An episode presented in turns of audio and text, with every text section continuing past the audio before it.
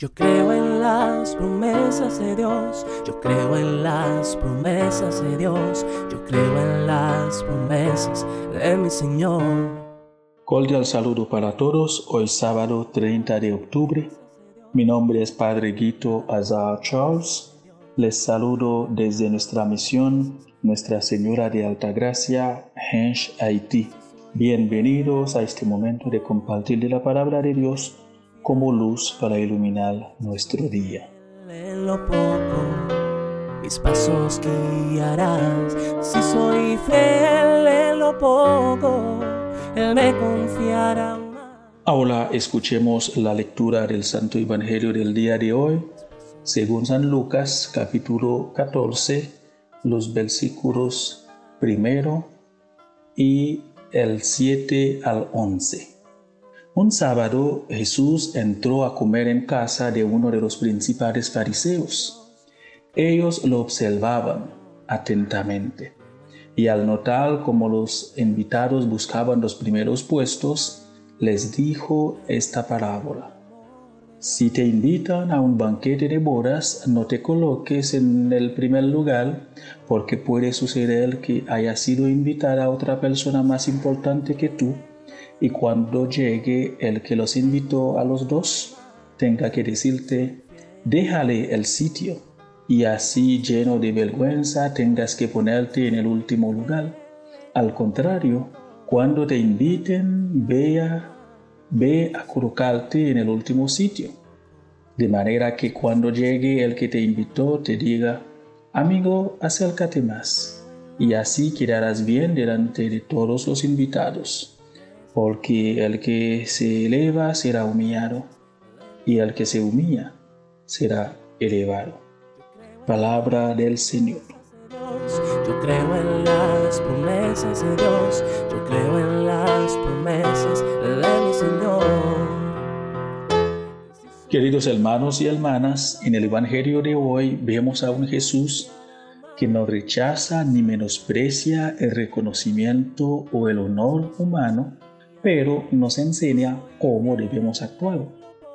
Sabemos que los fariseos buscaban constantemente la manera de hacer caer a Jesús y así poder acusarle legalmente frente a las autoridades, pero no encontraron ningún mal en él para tal propósito.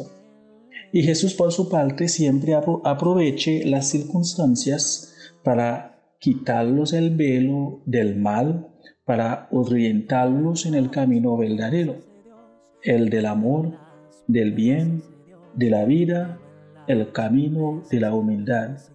Por eso Jesús no se cansa de enseñarnos cómo debemos vivir para agradar a Dios. Él es el ejemplo más directo que tenemos. Hoy en el Evangelio Jesús nos está invitando a dejar de pensar en nosotros mismos para poder pensar en los demás.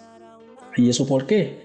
Porque los que se ensalzan a sí mismos solo piensan en sus propios intereses y en que la gente se fija en ellos y hablan de ellos. Eso se llama egoísmo, un fruto del pecado capital de la soberbia. Y un alma soberbia nunca entrará en el reino de Dios porque el soberbio no puede unirse a Dios. Creo en el amor de Dios, yo creo en él. Ahora, ¿qué motivo nos da Jesús para la vivencia de la humildad? El amor incondicional a los demás, al prójimo.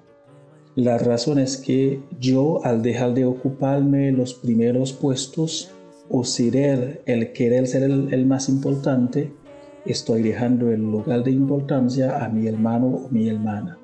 Se trata de un acto de caridad oculta que solo Dios ve y ciertamente será recompensado por Él. Esta es la actitud que Cristo nos invita a vivir hoy, a dejar a mis hermanos, mis hermanas, los mejores puestos por amor a ellos y a Dios. Cristo mismo nos dio el ejemplo cuando lavó los pies a los discípulos, siendo que los discípulos eran los que debían lavar los pies a Cristo. El hecho de dejar el primer puesto no es una falsa humildad, es un acto consciente de amor desinteresado entregando lo mejor a los demás por amor a Dios y al prójimo.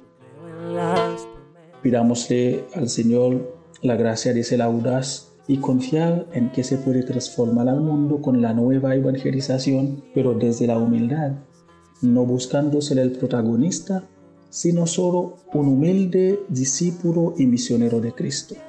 Les deseo pues un feliz y bendecido día para todos. Soy fiel en lo poco, mis pasos guiará. Soy fiel en lo poco, Él me confiará más. Si soy fiel en lo poco, mis pasos guiará.